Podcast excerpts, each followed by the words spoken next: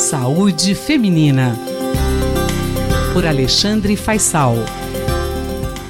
Doutor Faisal, muitas empresas de médio e grande porte oferecem programas de bem-estar para os seus funcionários. Minha pergunta direta é: isso funciona? Para citar um exemplo dos Estados Unidos, quatro entre cinco grandes empregadores oferecem para os seus funcionários um programa de bem-estar, o chamado Wellness Program é, como parte de uma série de benefícios voltados à saúde. E essa tendência também é crescente no Brasil.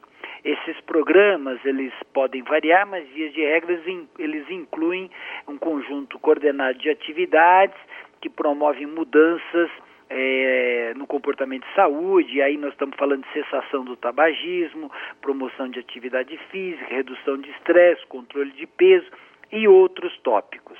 A ideia é que você, mudando o comportamento é, do funcionário, você vai diminuir o risco de doença crônica, vai melhorar a qualidade de vida desse funcionário e, de certo modo, vai torná-lo ainda mais produtivo. Então, a ideia é bastante interessante, mas tem uma publicação recente que questiona o benefício de um programa de bem-estar. E aí a resposta à sua pergunta é aparentemente não.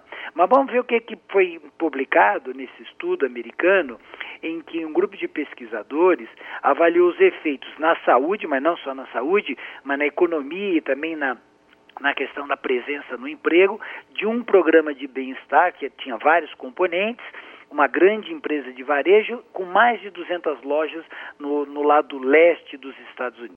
Os autores da pesquisa avaliaram uma série de desfechos, como autoavaliação de saúde, apto, gasto anual com assistência médica, falta ao trabalho, desempenho no trabalho.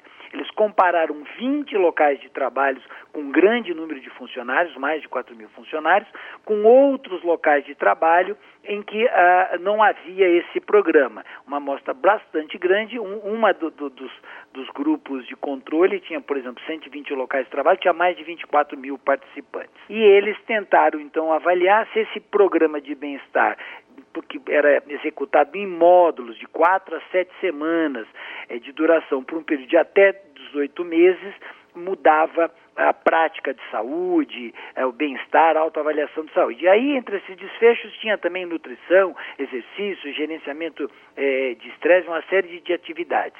E eles observaram, para responder a sua pergunta, que o efeito do programa de bem-estar era bastante limitado.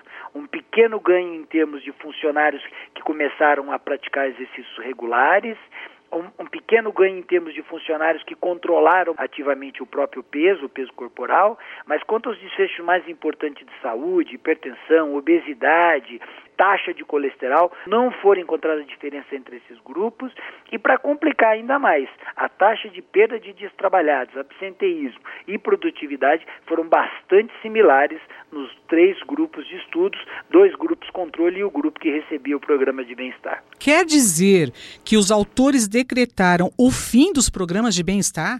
Não, de jeito nenhum. Essa é uma conclusão um pouco apressada e é bom a gente destacar que antes que as empresas pensem em abandonar os programas de bem-estar, esse é um único estudo com as limitações inerentes ao, ao estudo e, e que a, ah, tem uma mensagem dos pesquisadores que é uma mensagem no sentido de realizar novos estudos com outras populações, levando em conta inclusive outras modalidades de programa de bem-estar. Considerar, por exemplo, que talvez o problema possa estar na duração da intervenção, na intensidade, como eu já mencionei, no próprio tipo de programa de bem-estar é, que está sendo oferecido.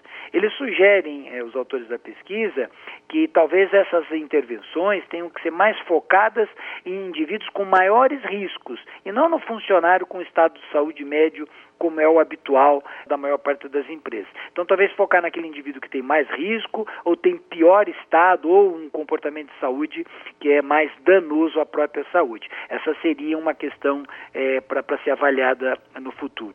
E uma outra questão que eles colocam, me parece bastante pertinente, é avaliar se de fato a empresa oferece o programa de bem-estar, mas o clima organizacional da empresa adota estratégia efetiva em termos de saúde, tal como, por exemplo, a proibição do tabaco, oferecer comida saudável na cafeteria, entre outras coisas. A mensagem que talvez fique é que cultura de saúde não se cria da noite para o dia. Tá aí o bate-papo com o doutor Alexandre Faisal e eu, Miriam Ramos, o doutor que é médico, pesquisador científico e faz parte do Departamento de Medicina Preventiva da Universidade de São Paulo. Saúde Feminina, por Alexandre Faisal.